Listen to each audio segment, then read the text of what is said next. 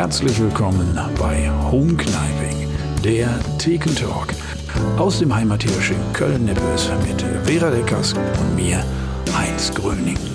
Jeden Dienstag äh, senden wir aus dem Heimathirsch in Köln-Nippes unser Format Home Kniping. Das ist eine lustige Comedy-Show, gerne mal einschalten. Und danach gibt es immer noch ein Gespräch mit den Gästen. Heute dabei Helmut Seitenschneider. Nein, nein, das stimmt nicht. Aber man, man ich habe das früher immer gedacht und das war mein Fehler immer. Helmut Sanftenschneider ja. natürlich. Aber du glaubst gar nicht, wie viel äh, aus meinem Namen schon gemacht wurde. Also deswegen, ja, sag doch mal, was denn noch? Was denn? Äh, Wanzenschneider. Wanzenschneider. Oh das hättest du mir nicht sagen dürfen. Schön, schön fand ich auch mal, wie ich an der, da war ich, war ich irgendwie an der, an der Reinigung, habe Sachen abgeholt und dann guckte sie nochmal auf den Schein, um meinen Namen zu lesen und dann sagt sie, äh, hier, was kriege ich noch von Ihnen her? Von Stauffenberg?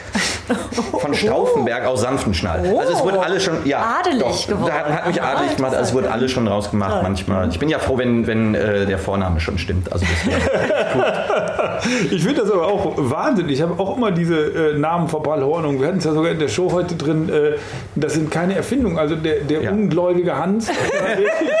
eine, eine, eine Anmoderation und, und es wurde sogar noch mal getoppt, ich weiß gar nicht mehr, irgendwo und da sagte einer sowas wie der joviale Jupp.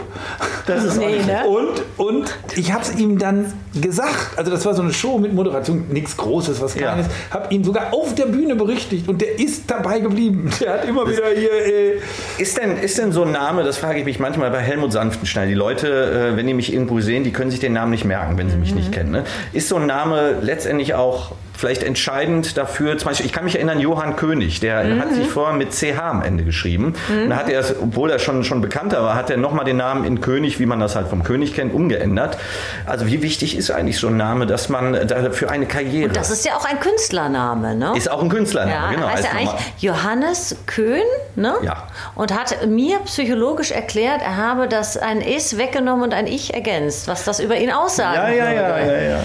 Das haben wir dann gar nicht weiter vertieft, aber spannend eigentlich, ja. Mhm.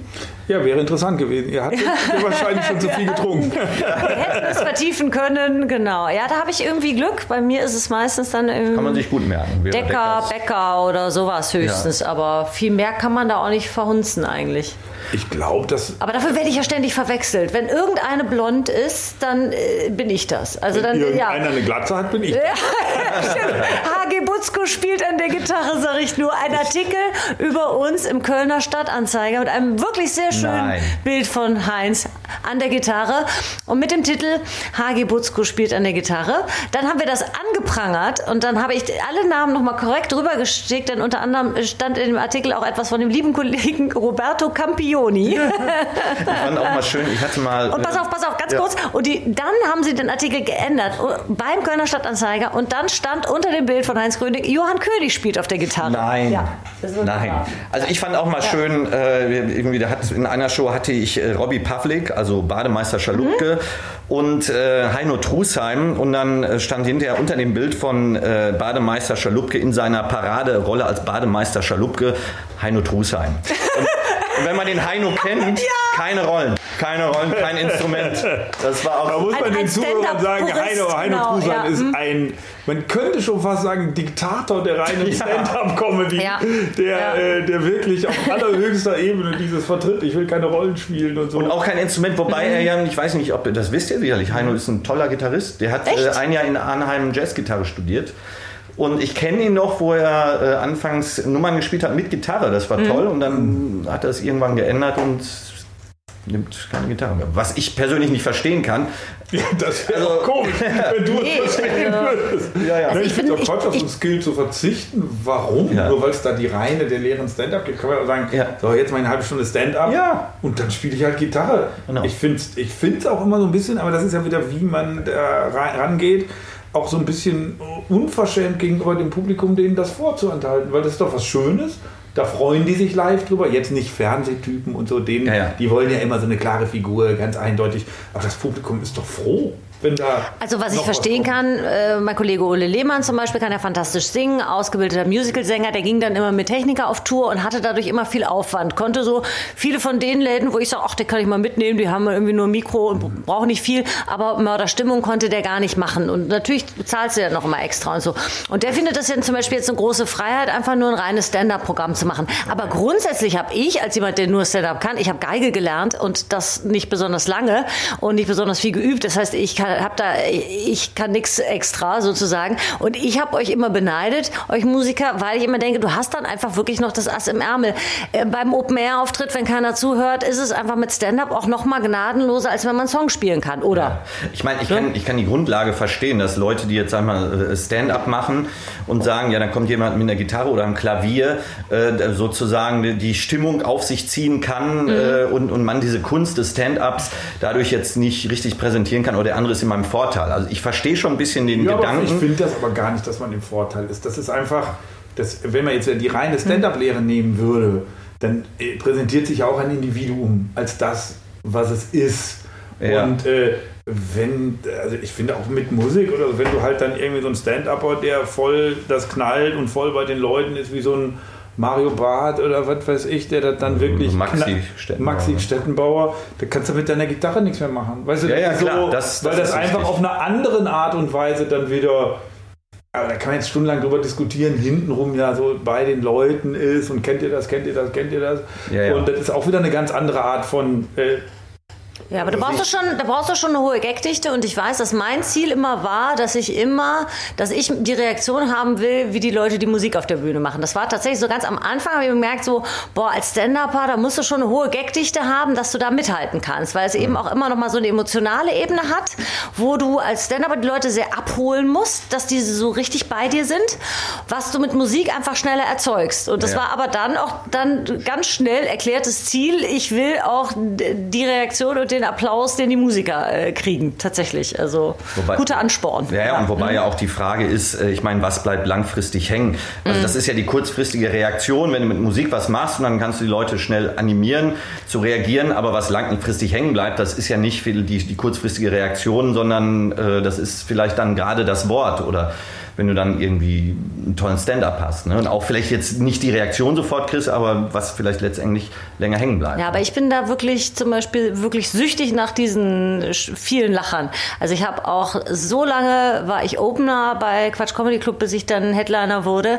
Äh, immer als Erste raus nach höchstens acht Minuten Moderation und ich hatte immer den Ehrgeiz, dass ich dann einfach die Leute ganz, ganz oben haben will. Und das geht dann halt wirklich nur, wenn du irgendwie keinen, also bei mir, ich habe dann immer einfach keine Geschichten mehr erzählt, sondern aus jeder Geschichte die zwei, drei besten Gags mhm. rausgenommen und einfach bam, bam, bam, bam, bam.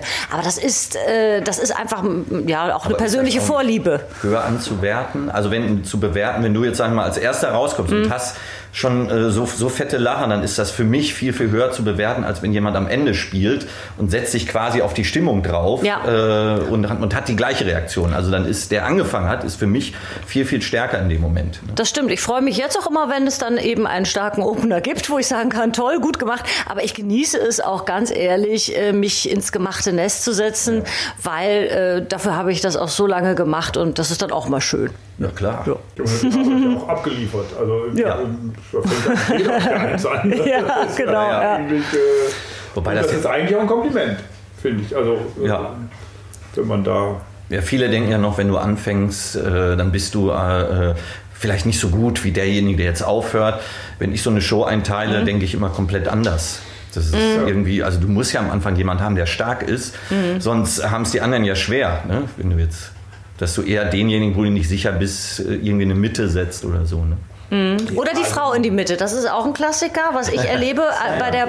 Ja, es ist wirklich so. Bei der, ja. wir haben nur eine Frau, die tun wir in die Mitte. Und was jetzt zum Beispiel auch wirklich so war, äh, weil wir ja so vor kurzem auch Knacki Deuser hier hatten, ähm, bei Nightwash war es zum Beispiel wirklich so, es gab ganz am Anfang pro Staffel eine Frau. Mhm. Und dafür war ich mal mit Matthias Seeling in einer Show und wir hatten beide das Thema Liebeskummer. Und das war total bescheuert. Also muss ich ehrlich sagen, dafür, ja, dass man ja vorher kurz irgendwie abspricht oder eigentlich immer klar ist, was die Leute machen. Also die haben quasi darauf geachtet, dass nicht mehr als eine Frau irgendwie da ist. Aber dafür war es thematisch dann, äh, hat sie es dann gedoppelt. Also, das ist auch bekloppt. Es ist ein bisschen besser geworden, aber Ja. so ganz, äh, ja, ganz entspannt ist das Thema leider immer noch nicht, finde ich. Ja, ja. Aber, aber es wird besser. Ich meine, das ist ja immer so, ich finde ja äh, äh, Entwicklung, also ich meine, beim ganzen Thema haben wir schon das Gefühl, Mhm. es gibt eine Entwicklung und es wird darüber geredet und das ist wichtig. Also das ist einfach. Wir haben gerade so eine, so eine Situation, ähm, da ist, da ist gerade die gleiche Diskussion. Ich bin in so einem Ausschuss von einem Wettbewerb und dann sind äh, zufällig, also ohne dass wir eben eine Quote eingemacht haben, sind, waren drei Männer und drei Frauen im Finale. So, und jetzt hat eine der Damen musste absagen und äh, der nächste Nachzügler wäre ein Mann. Äh, und jetzt ist die Frage, und zwei weiter, die nachkommen würden, wäre eine Frau. Und jetzt war die Diskussion, ja, sollen wir jetzt eine Frau reinnehmen, damit wir drei Männer, drei Frauen haben? Gerechterweise müsste ja der nachkommen, der als nächstes dran Finde ist. Finde ich auch.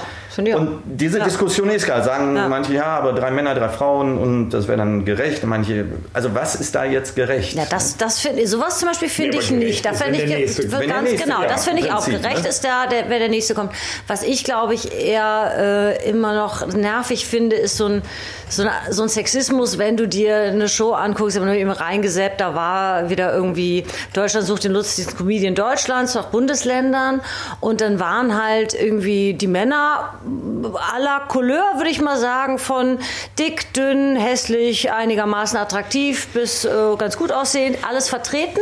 Und bei den Mädels waren irgendwie drei sehr schöne Frauen unter 30 vertreten. Und ich weiß ja zufällig, dass es sehr, sehr, sehr viele lustige Frauen gibt, seit wir Sisters of Comedy machen, weil ich die auch wieder mehr im Bewusstsein habe, weil wir sind uns ja vorher gar nicht begegnet. Das heißt, äh, das hatte man teilweise gar nicht so äh, auf dem Schirm. Ne? Wir eben in der Sendung Katie Freudenschuss gehabt und so weiter. Camilla de Feo, es gibt so viele. Dagmar Schöneber war schon hier. Und ähm, ja, und das ist tatsächlich was, was mich dann ärgert, weil das dann sozusagen, äh, die müssen das dann präsentieren und ich denke, nee, das Bild ist doch tatsächlich sehr viel, wir sind auch sehr viel breiter aufgestellt und sehr viel, äh, also es gibt eine sehr viel größere Variation.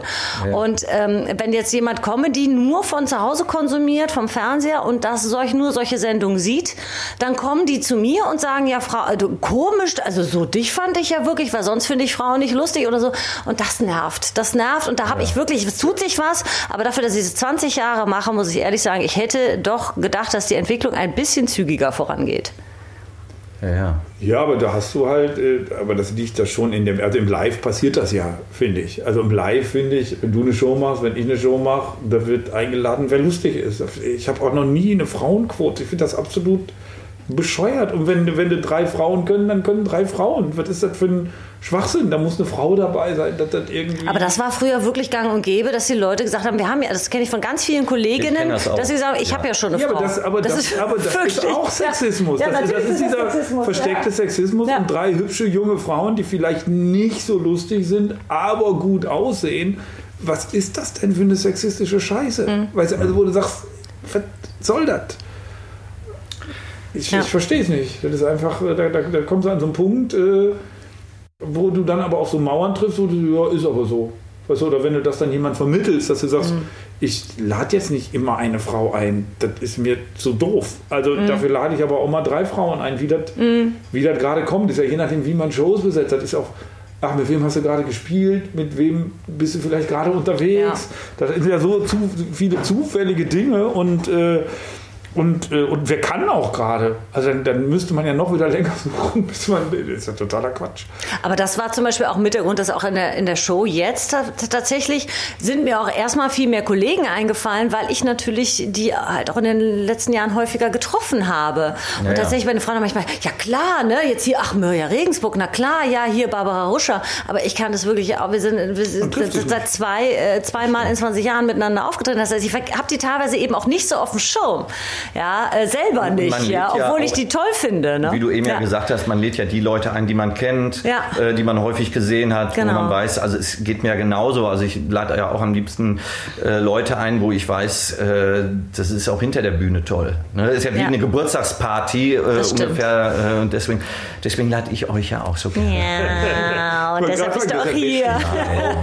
niemals äh, zu einer Show eingeladen, wo Helmut auch eingeladen wird, weil äh, da haben wir schon Gitarrenspieler. Ja, ja. Genau das Gleiche. Das ist, also, aber wir spielen natürlich oft zusammen, weil dir das ja auch egal ist. Ja, natürlich. Ich meine, ich war auch schon, schon äh, aber auch ganz, ganz selten natürlich mit dem Klaus äh, Renzel zusammen. Und wenn Klaus und ich in einer Show sind, ist das immer der Hammer, weil wir beide dann zusammen so ein Flamenco spielen. Ne? Super. Und das ist immer für ja. die Leute total, äh, total ja, ja. Äh, super. Und da ist auch der falsche Gedanke, oh, wir haben schon Gitarristen. Klar gibt es da Überschneidungen, aber wenn man was zusammen macht, das hat ja nochmal einen Mehrwert. Ne? Das haben die Leute manchmal dann auch nicht auf dem Schirm.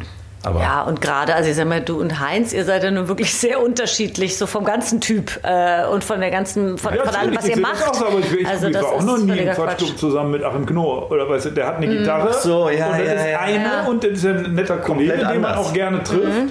Aber, wo du das sagst jetzt. Äh, den mussten wir einladen, damit wir den mal wieder sehen, genau.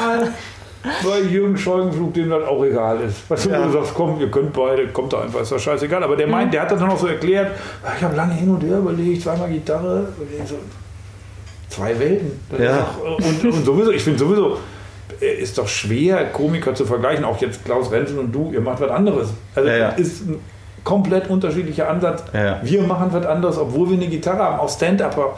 Also ich finde Stand-Upper dann spannend, wenn die was anderes machen. Manchmal machen ja so Stand-Upper, wo wo dann irgendwie nur. Neulich bei Ikea. Das Bahnfahren ist sehr anstrengend. Männer und Frauen, Männer und Frauen, genau. Wo nur das Gesicht ausgewechselt wird, aber wo ich dann immer denke, ja, da reichen dann auch fünf Minuten. Also wenn da keine Individualität da ist. Ja. Aber äh, ansonsten ist doch jeder ein Individuum und äh, unterscheidet sich schon allein deshalb komplett vom anderen. Das ist ja. Äh, ja, es ist ja die, die, die Persönlichkeit letztendlich, die entscheidend ja. ist, ne? die auf die Bühne kommt. Wenn du, wenn du dann drei Persönlichkeiten hast, egal ob die dreimal eine Gitarre haben, aber es sind drei unterschiedliche Persönlichkeiten. Und das ist ja letztendlich, was man als Zuschauer auch sieht. Jetzt nicht den gehörten Gag, sondern die Person, die da steht. Ne? Bist du denn letzten Endes über die Musik zur Comedy gekommen oder wie war das bei dir? Ja, also es war Musik. Ich, ich, ich komme definitiv von der Musik. Ähm, und es war aber damals schon so, dass ich bei den, den Ansagen von den Bands oder wenn ich so in Ensembles gespielt habe, musste ich immer die Ansagen machen, mhm. weil da die Leute dann äh, auch gelacht haben. Ne? Mhm. Da war immer, nee, du, musst, du machst die Ansagen. Und dann haben mir damals aber schon Leute gesagt, hör mal, du musst mal irgendwas in dieser Richtung machen. Mhm. Und dann hatte ich halt das Glück gehabt, äh, dass ich äh, quasi ein paar Schritte umgehen konnte, indem ich dann das Angebot äh, über einen Kollegen von mir, von Johann König, bekam, dass ich letztendlich vier Jahre mit ihm auf Tour war und dadurch natürlich viele Leute, habe ich euch ja auch kennengelernt mhm. in, in, in, im Wohnzimmertheater, auch durch den Johann und musste jetzt vielleicht einige steinige, steinige Wege nicht gehen. Hinterher dann wieder, wie ich ohne Johann unterwegs war, mhm. wo ich dachte, da dachte ich mal, du kommst auf die Bühne und machst nur und schon lachen die Leute. Und dann habe ich festgestellt, ach nee, das geht gar nicht so. Ach, da musst du auch was bieten. Ja, und das hat dann wieder ein bisschen gedauert, aber ähm, sage ich mal, letztendlich, wenn ich, ist ja immer so, im Nachhinein ergeben ja viele Sachen Sinn mhm. und so war das dann auch gewesen. Also Musik ist so meine Grundlage, aber so der Humor war auch schon immer da gewesen. Und was hast du bei Johann im Programm? Also du warst dann Vorprogramm und da hast du dann ihn aber eher musikalisch äh, begleitet? Ja, wie, ich wie war, war äh, genau? ich kam immer am Ende von jedem mhm. Set, äh, ja. war ich ja als äh, die peruanische Zupfmaschine. Ich war dann als äh, Peruaner ohne Hattest Beinkleid. Du dieses, dieses, schöne, dieses schöne Outfit dann auch an. Genau. Kannst du das mal bitte beschreiben? ja, ich kann es beschreiben. Also äh, ein Poncho, der mir über die Knie, also nicht, nicht, äh, also der mir knapp über die Knie geht, keine Hose, rote Lackschuhe. Also über die, also über die Knie. Über die Knie, nicht auf der Hälfte des Oberschenkels. Auf der Hälfte des ja, Oberschenkels. Ja. Äh, ich trug natürlich. Und Helmut hat sehr schöne lange Beine, ja, wenn ich, ich das mal verraten darf. Und ähm, dann hatte ich noch eine Pudelmütze mit einem roten Bommel, der mir beim Spielen immer runterfiel. Und meine Lieblingsszene beim Johann war immer, wie ich, also er, wie ich das mhm. erstmal auf die Bühne kam, er kündigte mich halt an, so und jetzt freue ich mich hier aus der Zone, also aus der Fußgängerzone, meine peruanische Zupfmaschine Helmut Sanftenstein. Und dann kam ich auf, in diesem Outfit auf die Bühne und der Johann hat so seine Hand vor seine Augen gehalten, hielt mir das Mikro so hin und so standen wir erstmal eine Minute und sagte, ja, ehe wir uns verquatschen, fangen wir jetzt mal an. Aber allein diese Minute, wo nichts passiert, wo die Leute mich nur sehen und das Mikro ja. ist da und du merktest so, äh, äh, wie, wie, sich, ja, wie sich die Lacher so langsam schön. Mhm. multiplizierten, das war ja. immer sehr schön. Ja. ja. toll. Ja, Johann war ja quasi Premierengast bei uns am 21.04. Ah, da haben wir uns natürlich auch sehr gefreut. Und äh, wie, wie war es dann? Dann hattest du quasi danach dein erstes Soloprogramm oder wie, wie hat sich das dann entwickelt? Ja, dann habe ich erstmal in Mix-Shows gespielt mhm. und, und also Nightwash und, und, und diese Sachen. Und äh, dann war, wo wir eben, wir sprachen ja in der äh, Videoshow, sprachen mhm. wir so auf, das war auch ein Auftritt, der ja. mir hängen, weil dann äh, die Leute kannten mich von Johann König, da war äh, von der Sparkasse Witten. Mhm. Er hatte mich gesehen und hörte, dass ich jetzt auch solo unterwegs bin und hatte mich engagiert für eine Gala, dreiviertel Stunde. Ich hatte vielleicht zehn Minuten Programm und sagte, gib 1000 Euro. Geil, mache ich. Ja. Ne? Und dann war das halt vor äh, Jugendlichen, 16 bis 20 Jahre alt. Ich hatte zehn Minuten Programm und dann saßen in dem Raum saßen 300 Jugendliche. Und dann ging mir zum ersten Mal, wie ich die dann alle saß, und dann und dann habe ich versucht, 10 Minuten auf 45 Minuten zu strecken. Ich sag mal, nach 10 Minuten war der Saal halb leer. Nach einer halben Stunde saß keiner mehr da. Und anschließend kriegte ich einen Anruf, wir zahlen sie nicht aus. Also da, dann, Boah, ja, ja. Das habe ich noch nie erlebt. Das ist ja krass. Das war, das war wirklich krass. Und das war aber auch eine gute Erfahrung, äh, weil ich kam so von dem Dingen, du kommst auf die Bühne, Johann, du denkst, ach, das ist ja einfach. Und mhm. kriegst dann richtig einen auf die Fresse. Und da war so der Punkt, machst du weiter, wegen dieser schlechten Erfahrung, dann machst mhm. du äh, oder hörst du auf. Und ich habe weitergemacht und das war gut. Also mhm ich kenne ja einige ja, Freunde von mir, der ist äh, komödiantisch so begabt, aber der hält es nicht aus, äh, wenn, wenn er mal was verkackt. Ne? Und ich finde ja, um mhm. weiterzukommen, dieser Moment, ich meine, das habt ihr ja auch bestimmt, ja. obwohl ich es mir nicht vorstellen find, kann. Ich finde, das ist entscheidend. Ja, das, ist entscheidend. Ist entscheidend. Das ist entscheidend. Ich, hab, ich erinnere mich noch an, an, äh, an Matthias Jung, der bei der offenen Bühne beim allerersten Auftritt so dermaßen abgekackt ist, dass du denkst, äh, nee, und der hatte auch immer, war immer Outdoor, hat immer schön angeliefert und ja. dachte, jetzt gehe ich mal dahin und erzähle die Witze selber. Hat halt irgendwie zwei, drei Sachen nicht richtig eingeschätzt. Aber dann ist er nach Hause gegangen, nächste Woche wiedergekommen, dann war es so lala und dann ist er nochmal wiedergekommen und dann war es schon ein bisschen besser. Ja. Und so lernt er halt. Wie willst du anders lernen? Also ich finde es eher umgekehrt schwierig, wie so, ein, wie so ein Johann, der ja quasi, glaube ich, von Anfang an durchgestartet ist. Das stimmt. Und der für mich so im Gefühl dann später mal gemerkt hat, wie ist das auf einmal, wenn da jetzt an anderen Orten andere Menschen sitzen, vielleicht auch mal Gala-Publikum, Leute, die mich nicht lieben, nicht städtisches Publikum, was ja, auf diese Art von Humor total abfährt. Und dann hat man auch gemerkt, wie sich das verändert hat, wie das kommerzieller geworden ist. Oder Mainstreamiger, wo du sagst, ja. jetzt hat er gemerkt, jetzt funktioniert es auch am Land. Also so, wo, nein, wenn die aber der hat natürlich ein unglaubliches Talent und unglaublich ja, gut, ja. aber das ist halt so eine, so eine Entwicklung, wo du sagst, ja, so ist es aber. Ich fand zwar dieses städtische lustiger, aber machst du halt nicht, wenn du dann, du willst ja, dass das immer funktioniert und und äh, dann findest du halt irgendwann deinen Weg. So, ne? Also, dass man kämpfen muss äh, nach schlechten Auftritten ähm, und dass einem das nicht egal ist, das finde ich auch ganz normal. Ich wünschte mir im Nachhinein, ich hätte es nicht so persönlich genommen. Ich habe es mhm. am Anfang äh, schrecklich schwer genommen einfach. Also ich glaube, wenn ich nicht auch äh, von Anfang an wirklich die Auftritte gehabt hätten, hätte, wo es wirklich so gut gelaufen ist, ähm, dann weiß ich auch nicht, ob ich nicht dann direkt gesagt hätte, nee, dann, dann kann ich das auch nicht oder so. Ne? Ja. Also ich hatte zu Anfang direkt gute Auftritte, deshalb, und da haben, Leute haben gesagt, da ist was, das, das funktioniert so, ne? Und dann hat man ja irgendwie was, wo man denkt, okay, da, da, da will man wieder hin, da, dieses Gefühl will man wieder haben, dass es funktioniert. Und trotzdem, ähm, ich habe mich da eher so selbst zerfleischt, wenn es äh, schlecht lief. Und es hat ja. echt sehr, sehr lange gedauert, bis ich mir, also viele Coaching-Gespräche von meinem lieben Kollegen äh, Matthias Seeling, Vera, du musst durchhalten, Vera, du bist super und so. Und das, das war wirklich so, was braucht man doch. Hattet ihr genau, das wäre mal. Ich hatte hier Matthias Seeling, wir haben zusammen Comedy-Schule gemacht und das war mein Comedy-Buddy und wir haben uns immer angerufen nach schlechten Auftritten und uns gegenseitig aufgebaut. Hattet ihr auch eigentlich so jemand? Erstmal Helmut, hattest du einen Comedy-Buddy? Also ähm, das war, das wäre vielleicht der vierte Grund gewesen, weswegen mhm. ich meine Frau geheiratet habe. oh, die ist auch toll. Also sie ist jetzt nicht mein Comedy-Buddy, weil sie macht ja kein Comedy, mhm. aber äh, sie hat mich schon immer aufgebaut. Natürlich mhm. kenne ich das auch. Und äh, sag ich mal, man das ist ja das eine, der Verstand sagt, wenn man macht weiter, es ist mm. schief gelaufen, mm. aber mhm. trotzdem, die Gefühle sind ja trotzdem da. Mm. Ne, dass du irgendwie die Scheiße fühlst und schlecht schläfst nach einem, nach einem blöden Auftritt. Ähm, aber ich meine, das, das sind auch oftmals so Gespräche backstage gewesen, wenn man dann festgestellt mhm. hat, ach scheiße, den anderen geht es ja genauso. Ne? Mhm. Wenn man so darüber und hinterher war es ja auch ein Wettbewerb, wer hat den schlimmsten Auftritt bei Gala-Veranstaltungen gehabt. Das machen wir jetzt noch äh, backstage. Mhm. Ne? Das ist ja. immer die schönsten. Keiner unterhält sich über einen geilen Auftritt, sondern immer die Auftritte, die schiefgegangen sind. Das ist ja das Lustige. Ja, und, und äh, ja, mittlerweile ist dann so, so eine Hornhaut da und, und es passiert ja natürlich auch viel, viel seltener im Laufe der Jahre. Ne?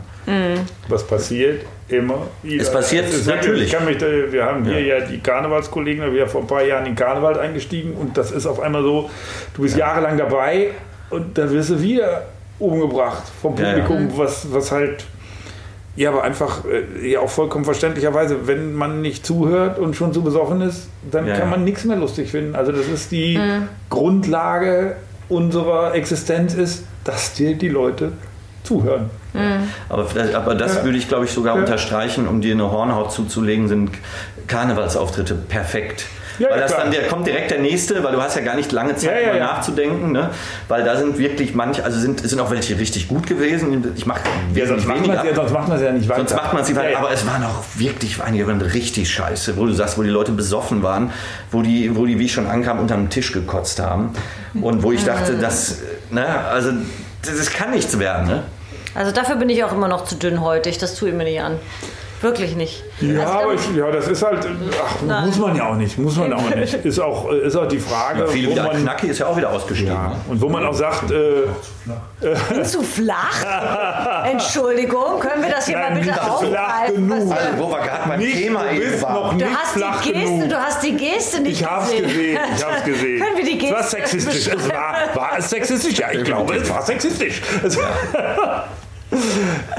nein, aber das ist ja, das ist ja, das ist ja auch, wo man sagen würde, würde man auch nicht empfehlen, weil äh, mhm. das, äh, das wollen die ja gar nicht. Die haben natürlich irgendwie, wenn man da etabliert ist, kann man auch Stand-up machen, aber eigentlich wollen die Witze, Witze, Witze, Witze, das durchschauen die, die brauchen keine, die brauchen keine Haltung zu verstehen. Das ist auch dieses, dass man das alles verstehen muss. Erst meckert man dann so über den Karneval, bla bla bla. Aber am Ende ist ja auch ganz klar, du bist, kriegst da einen nach dem anderen reingedeut und dann kommt noch eine Band und noch einer. Und eine Haltung musst du erstmal verstehen. Dafür brauchst ja, du ein gewisses Aufmerksamkeitslevel. Ein Witz kann jeder immer verstehen. Da steht ein Mann an der Bushaltestelle, der eine ist schwarz, der andere ist weiß und dann kommt irgendwas Witziges. Weißt du, oder, mhm. oder, ich dachte, oder, du hättest schon was vorbereitet. Nein, nein, nein, ja, nein, nein, nein, nein, nein, nein, nein, nein, Und äh, sagt der andere, ich, ich bin hier gekommen, hier äh, gepunktet. nein, gar nicht. Aber ich habe da auch Verständnis für, dass der, das Publikum das dann ja auch ja, will und dass man ja auch, wenn man dann da sein will, sich auch irgendwie anpassen muss. Und das ist aber ein ganz langer Lernprozess. Das ist einfach äh, hinfallen, wieder aufstehen. Und dass das dann nochmal so anstrengend ist, äh, denkt man dann nicht, auch wenn man schon so lange dabei ist, äh, letztendlich. Aber es ist so. Ja. Und das ist auch immer so, wenn du irgendwo hinkommst, wo dich keiner kennt. Ich merke, man merkt das immer, ich habe immer mal wieder Leute, was weiß ich, die in Bayern berühmt sind, dann kommen die hier in eine Mixed Show und auf einmal so, ja, ja, ja, Und dann ist das ein anderer Humor. Umgekehrt, auch wenn man nach Bayern geht, passiert auch das Gleiche. Also ich, ich habe mir zum Beispiel angewöhnt, in, in meinem Solo als Intro, weil das Programm heißt ja, wenn die Narzissten wieder blühen. Und ich wollte, mache dann halt immer die ganz große Show als Intro, mhm. so nach dem Motto, ich bin so toll, feiert mich ab. Also eigentlich so ein bisschen wie du heißt. so, das breche ich aber dann sehr schnell und erkläre, was ich meine. So, und dann habe ich so, irgendwann war ich so in so einer Art Manege und dann hatte ich plötzlich, bin ich einfach losgelaufen, habe alle Leute, so viele Leute angefasst, wie ich nur konnte. Und das war so schön, diese völlig überraschten Gesichter zu sehen, die einfach von mir, weil alle, alle alle angetatscht, allen, oh, wie schön, dass sie da sind, wie schön, wie schön, wie schön. Ne? Und das ist äh, zum Beispiel was, da habe ich gemerkt, das ist so albern und blöd, aber das ist so ein, äh, und dann was wirklich bis zu den Füßen verbeugt immer wieder, ja. Und so. Und das ist, das ist aber dann wirklich so, so, so ein Eisbrecher, weil die Leute erstmal, was, was ist mit der los? Wie spinnt die? Aber lustig irgendwie so, ne? Und das ist zum Beispiel was, was mir dann jetzt so in, in den letzten Monaten dann tatsächlich gefehlt hat, weil da hätte sich jetzt niemand gefreut, von mir betatscht zu werden, ja, in Covid-Zeiten. Ja, ja. Aber das ist, ähm, also ich finde, das ist ja auch das Schöne, dass man so nach und nach immer mehr so Werkzeuge an die Hand kriegt, wie man äh, ja, an die Leute rankommt, sage ich jetzt mal. Ja, oder seinen Blöd, Weg, ne? seinen ja. eigenen mhm. Weg auch findet, wo du sagst, äh, gut, das haben wir heute ja noch, wenn man sich positiv äh, darstellt, sollte man das, obwohl es eine Pointe ist, nicht umdrehen. Du hast ja gesagt, es gibt noch Restkarten, mhm. alle keine ja. gute Werbung. Also ja. einfach äh, zwar ein lustiger Spruch und dann holst du dir die Pointe ab, aber um natürlich da Leute zu motivieren, da hinzukommen, ist das ein ziemlich schlechter Spruch. Außer der Auftritt war so gigantisch vorher, dass es da auch nicht mehr drauf ankommt. Aber das ist natürlich, und wenn man sich beim Publikum bedankt oder sagt, das ist ja auch so, ihr seid ein tolles Publikum, das beste Publikum, als wir heute hier mit Bussen hinfahren konnten, dann ist es einerseits ein Lob, wo sich jeder drüber ja. freut und dann kriegst du direkt wieder links und rechts eins rum. Das muss man als Komiker lernen, dass man das, mhm. dass das nicht Wann schön ist. Fürs, einsetzt ja, das ist fürs ne? Publikum einfach, du freust dich und wirst in deiner Freude eingeschränkt, dann lachst du zwar, aber das ist nicht schön. Also was ich jetzt ja. so als Mensch, der im Publikum sitzt und das kann natürlich, natürlich ein bisschen übertrieben und ironisch sein, aber es muss nicht so ja. auf die Fresse sein. Am, am, Ende sollte schon, weil es ist ja so, äh, oder wenn es nicht so wäre, sollte man es nicht machen, weil ich finde, wenn man sein Publikum nicht liebt oder da nicht Bock drauf hat, dann gehörst du nicht auf der Bühne und dann kannst du das auch sagen. Dann kannst du natürlich ein bisschen übertrieben sagen, ja. aber dann musst du nicht hinterher noch so, so äh, eigentlich seid ihr Arschlöcher. Ich mag auch, es gibt ja so viele Künstler, die das machen. Mhm. Ich mag die alle nicht. Ich finde die alle doof. Also so Aber Helmut, du bist ja so ein Schätzchen. Also bei dir kann ich mir wirklich gar nicht vorstellen, dass dich irgendein Publikum, also das muss ja wirklich eine außergewöhnliche Situation sein, weil ich finde, du bist einfach, wenn du auf die Bühne kommst, man sieht dich und man findet dich sofort sympathisch. Also ich kann mir gar nicht vorstellen, dass du da äh, Schwierigkeiten hast öfter oder ja, ja, wobei man ja immer sagt, ja. Ne, äh, je mehr man spaltet, desto äh, erfolgreicher bist du. Ich meine, ich kann ja nur so sein, wie ich bin. Ne, ich kann jetzt, ich glaube, das wäre auch. Du bist authentisch, nein, authentisch muss man sein. Ja, Zu dir würde alles andere genau. gar nicht passen. Ja, so. Ja, ja. Mhm. Nein, also ähm, ich, ich, ich, glaube, das ist so, wie, wie du sagst, also ich versuche es dann so zu sein, wie ich bin. Ich will gar nicht äh, irgendwie eine Rolle spielen. Ne? Ich meine, das ist ja auch ein Weg, mhm. äh, sich mhm. äh, selbst so wertzuschätzen, dass man nicht irgendwie einen besonderen Gestus oder seine Sprache verändert. Das, ich meine, es kommt ja, wenn viele zum ersten Mal auf der Bühne sind, dann, dann klingen sie nicht so unbedingt wie sie selbst, sondern spielen selbst die Stand-Upper, die sagen, wir machen eher einen Stand-Up, stehen dann mit der Hand auf einen Mikrofonständer und ähm, spielen letztendlich auch äh, irgendeinen Louis C.K. oder so. Ne? Na klar. Oh, ich habe letzte, letzte Show hier, äh, nee, vorletzte Show habe ich bei Knacki meinen ersten Auftritt bei Nightwatch gezeigt und ich bin hochrot angelaufen, es war so schlimm war. Die Stimme ganz anders, so richtig so auswendig und die Frisur, genau, wie, ist ja aus wie ein Playmobil-Männchen, aber das ist noch was anderes. Aber einfach auch, nee, so dieses ganze so, uh, und ich fand zum Beispiel am Anfang, ich, ich habe mich, ich war selber so unsicher, dass ich nie auf die Idee gekommen wäre, dass die Leute mich für arrogant halten, aber so ein bisschen diese Schutzhaltung und so ein bisschen dieses extra souverän rüberkommen, weil man eigentlich total Angst hat. Da bin ich, glaube ich, äh, arroganter rübergekommen als, als jetzt, wo ich eigentlich viel näher an mir dran bin und viel mehr einfach nur erzähle, was, was gerade so passiert ist. So, ne? Ja. Und das ist bei Stand-Upern manchmal so der Prozess, dass eigentlich so dieser, dieser Mut bei sich anzukommen, das fand ich aber sozusagen für mich äh, psychologisch ganz spannend, weil je, je näher ich an mir dran war, desto mehr Reaktionen bekam ich. Also je echter ich war sozusagen. Und das fand ich auch ganz schöne Entwicklung so. Das, ne? das finde ich ja das Tolle an, an dem, was wir machen. Mhm. Ja, also weil ja, ja letztendlich stimmt, ja. du ja honoriert, ja. wenn du, je näher du bei dir selbst bist, desto mehr, äh, desto größer ist, glaube ich, dein Erfolg. Ne? So ein Publikum merkt das, ob du eine Rolle spielst oder so. Und äh, also quasi auch eine kleine Therapie, der Weg. Mhm, äh, von, von, dem erst, von der ersten offenen Bühne dann bis zum zweiten, dritten Soloprogramm. Ne? Das stimmt. Aber ich muss dich noch mal kurz ansprechen auf, äh, auf dieses Projekt, was du mit La Signora zusammen hast. Weil ich sehe jetzt ganz oft so, so Roastings, ist ja gerade wieder so, Roasting ist so ganz angesagt. Ne? Gibt auch mehr so Shows, wo so Kollegen sich gegenseitig in die Pfanne hauen. Ich bin da so ein bisschen zwiegespalten, weil ich hätte, glaube ich, zu viel Angst, äh, irgendwas zu sagen, was den anderen kränkt und hätte auch selber Sorge, dass ich irgendwie heulend von der Bühne renne. ähm, aber ihr hattet äh, ein, ein Format, was ich so, ich weiß nicht, macht ihr das noch? Ich finde es so gigantisch lustig. Die machen quasi wirklich. Also wir haben es äh, gemacht. Ja. Wir machen jetzt. Ja, erst ihr macht erstmal Pause. Also ja, jetzt im Moment geht ja nicht, aber bitte, bitte nehmt es ja. wieder auf, weil ihr habt quasi so eine Art Wettkampf gemacht. La Signora, das äh, Teufelsweib sozusagen, äh, äh, ist gegen dich dann immer angetreten und ihr habt dann so ein bisschen Männer, Frauen. Ich muss das mal gerade erzählen. Ich finde das einfach so eine tolle Idee.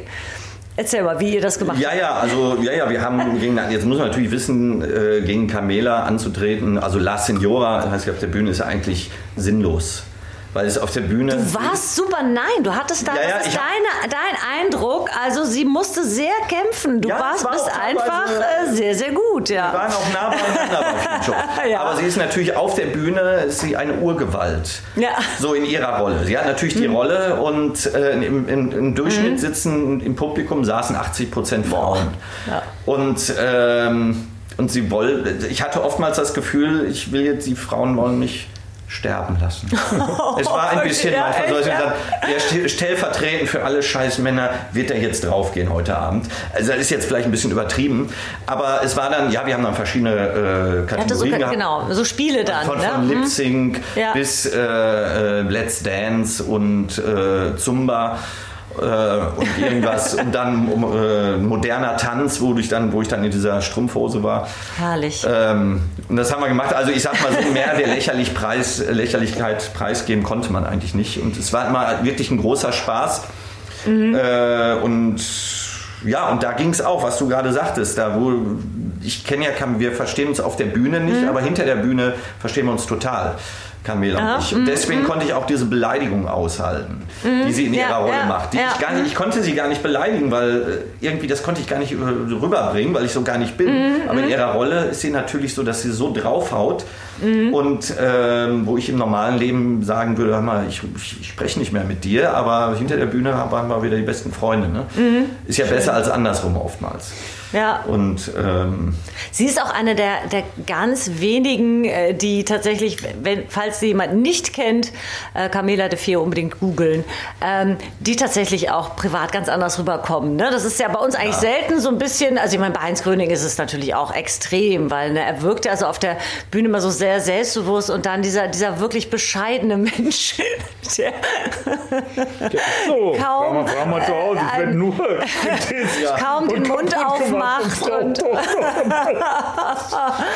keine Chance. Ja, keine Heinz, Chance. wie erklären wir denn deine Figur psychologisch? Komm, pack mal nein, aus. Nein, ja, der Podcast gibt, nähert sich dem nein, Ende, wie mir schon gezeigt wurde. Figur gibt psychologisch gar nichts zu, zu erklären. Ich, das ist, äh, ich fand das unglaublich faszinierend, dass äh, ich, ich habe das in den letzten Programmen immer gesagt, äh, oder ich war am Ende von den Reaktionen darauf immer äh, vollkommen überrascht, weil das für mich war das ganz klar, das war so eine äh, Trump-Persiflage. Also die, äh, die, die, Figur ist entstanden, weil es gab irgendwie einen Kumpel von mir, mhm. eine ganz äh, wahre Geschichte, wo er immer hier, ich bin der Größte im Bett und yeah, yeah, und ich denke, hey, er ist der Größte im Bett.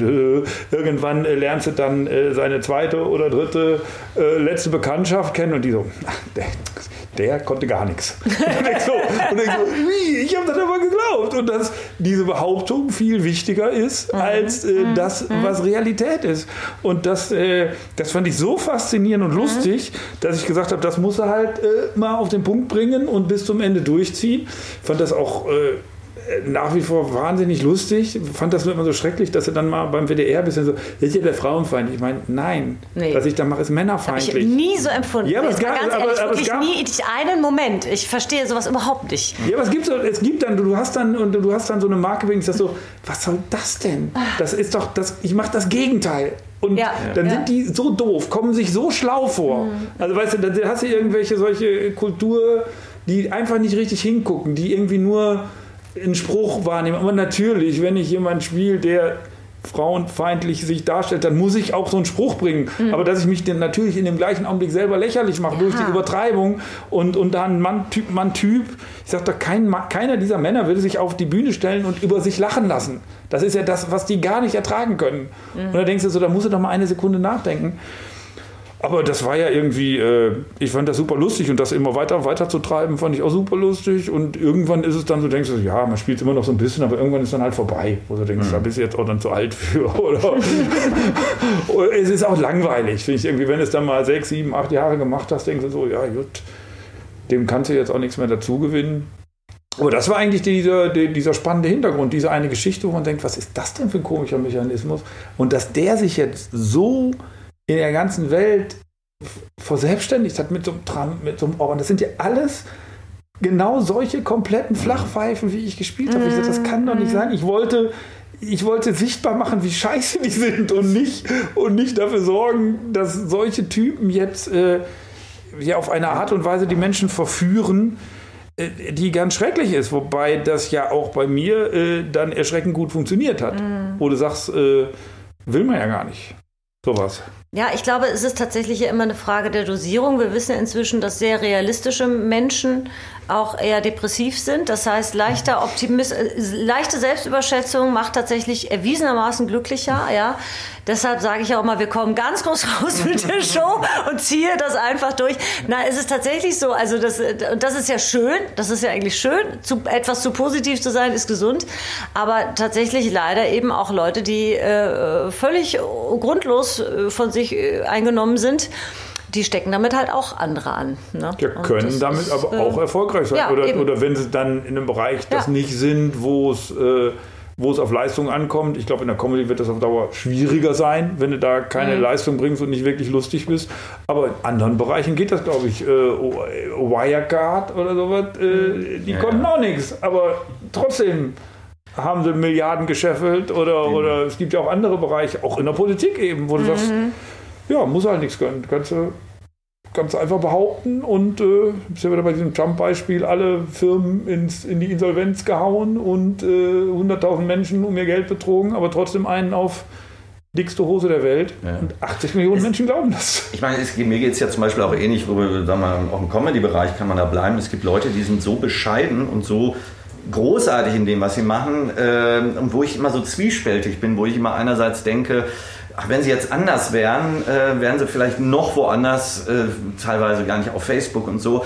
Äh, andererseits liebe ich sie gerade so, weil sie so sind, weil mhm. sie einfach liefern ab, aber machen, hauen nicht, müssen gar nicht groß reden. Ne? Ja, da bist du ja auch wieder bei diesem Punkt, was ist denn dann Erfolg? Wenn er natürlich genau, Erfolg nur, Erfolg? wenn Erfolg nur in Geld misst, ja, ja. dann sind die vielleicht nicht so erfolgreich, aber wenn er Erfolg misst, als ich bin mit mir einigermaßen im Einklang, kann davon leben, dann ist das für mich, für mich ist das viel mehr Erfolg als dieses und jetzt noch 10.000, 20.000, 30.000, aber immer unzufrieden. Ja. Weil also es gibt ja immer nur eine Nummer eins. Und das heißt, alle anderen von denen, die gerne Nummer eins wären, ja. sind Nummer zwei, Nummer drei und die Nummer eins bleibt auch nicht lange Nummer eins. Die wird irgendwann von einem überholt und Nummer zwei. Und so jemand, der krankhaft ehrgeizig ist, ist dann wieder nur die Da hat doch der Helmut, hast du nicht dieses tolle, ja. Äh, hast du da nicht einen Song, immer einer ein. besser? Ja. Ja, immer einer besser. Hast du den, kannst du den zufällig, also ganz spontan? Oder? Zum Abschied. Zum Abschied. Zum Abschied. Den, ja, stopp, bevor jetzt der Abschied kommt. Bevor jetzt der Abschied kommt. Aber wir hatten ja in der Show ein paar Fragen, äh, die die Leute sich ausgedacht haben. Die konnten wir nicht alle stellen. So, dann haben wir die letzten drei. Hiervon haben wir noch, äh, welches Körperteil an dir magst du am liebsten? Die Nase. Die Nase, das ist sehr, sehr schön. Der Haken muss weg. Äh, also das haben wir im Prinzip schon beantwortet. Äh, wenn du jetzt die Wahl hättest, ein weltbekannter Musiker zu sein, der Millionen von Platten verkauft, würdest du sagen, kommen die weg oder... Also wenn, mich, wenn du mich jetzt spontan fragst, ähm, wenn ich jetzt wählen müsste, ich glaube, das kann ich jetzt nicht wählen. Also ich, klar fühlt sich das gut an, weltbekannter mhm. Musiker, aber ich glaube jetzt zu sagen, dafür verzichte ich auf das andere, ist auch ein Teil von mir. Ja gut, also super. Zu mir. Ja, so gute, gute, gute Antwort. Und wenn du dich entscheiden musst, Star Wars oder Star Trek? ähm, ich glaube dann Star Wars. Star Wars. Ja, ja ich finde dich sehr unsympathisch. ja, und, nein, finde ich vollkommen okay. Ich bin halt eher trekkie, aber auch. egal. Aber egal. Jetzt die neue ja, Horst, ich weiß, dass wir länger sind. Du oh, musst ja. mir nicht immer wieder zeigen, wie lange das schon ist. Wir haben äh, jetzt zum Abschluss einfach äh, ein schönes Lied, ein wunderbares oh, Lied. Ja, soll ich das nur anspielen? Nö, nee, spielt ruhig zu Ende. Das ist ganz, Podcast, ganz toll, wirklich. Geht 3 Minuten 50. Ja, äh, Podcast, äh, Podcast, das sind ja glücklicherweise Menschen, die Lust haben, länger zuzuhören und die nicht äh, nach äh, ah ja, ein, einer Sekunde 20. Deshalb machen wir das ja, weil da halt einfach auch mal äh, die, Geduld, die Geduld eben da ist. Da, und man schaltet ja den Podcast ein, nicht um ihn nach zwei. Also wenn man bis jetzt dran geblieben ist, wird man auch diese drei Minuten, die wunderbar sind übrigens.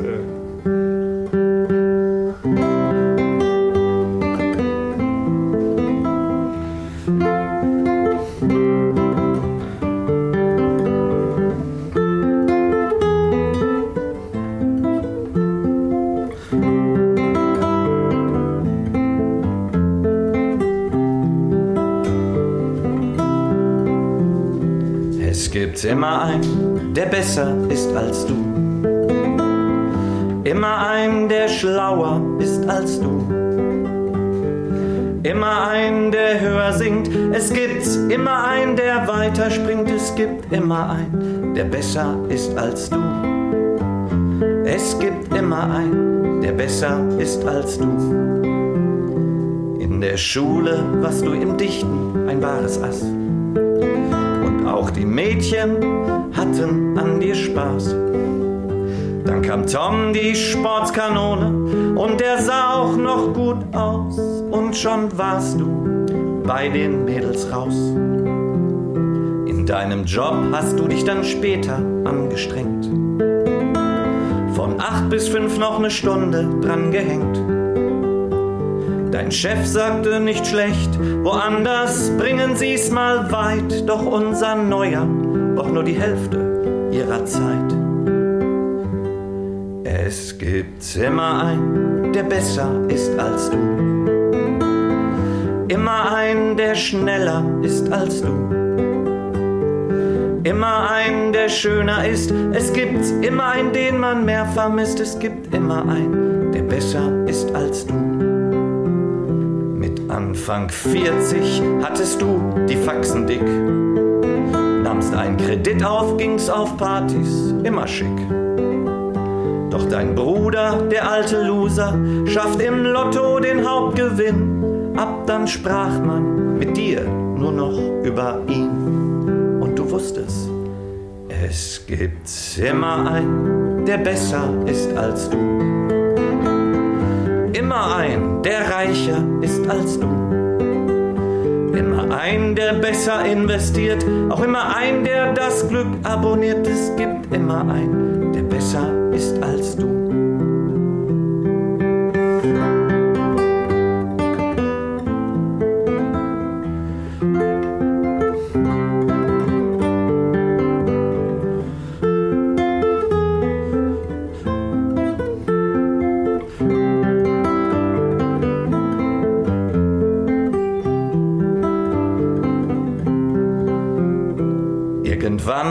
Schaust du dir die Bilder deines Lebens an. Bist du dann verhärmt, gar ein unzufriedener Mann? Oder bist du glücklich und gelassen und kamst irgendwann zur Ruhe, als du merktest, es gibt keinen, der so ist wie du? Es gibt keinen, der genauso ist wie der genauso lacht wie du.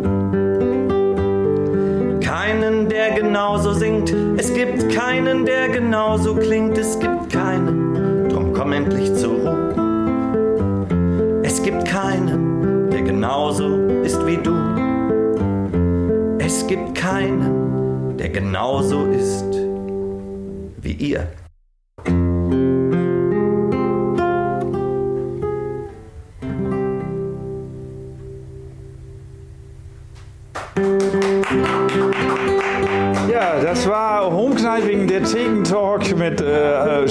Es glaube ich nicht äh, beenden. Äh, das war für euch. Äh, es gibt keinen, der so ist wie ihr da draußen. Und äh, ja, wenn nächstes Mal irgendwo Helmut Samstenstein in der Nähe ist, der hat noch mehr so schöne Sachen zu bieten. Guckt euch das vielleicht mal an, hört euch das an. Seid nächste Woche wieder mit dabei. Das heißt Homekniping, der Degen Talk. Und nächste Woche haben wir dann mit dabei Matze Knob.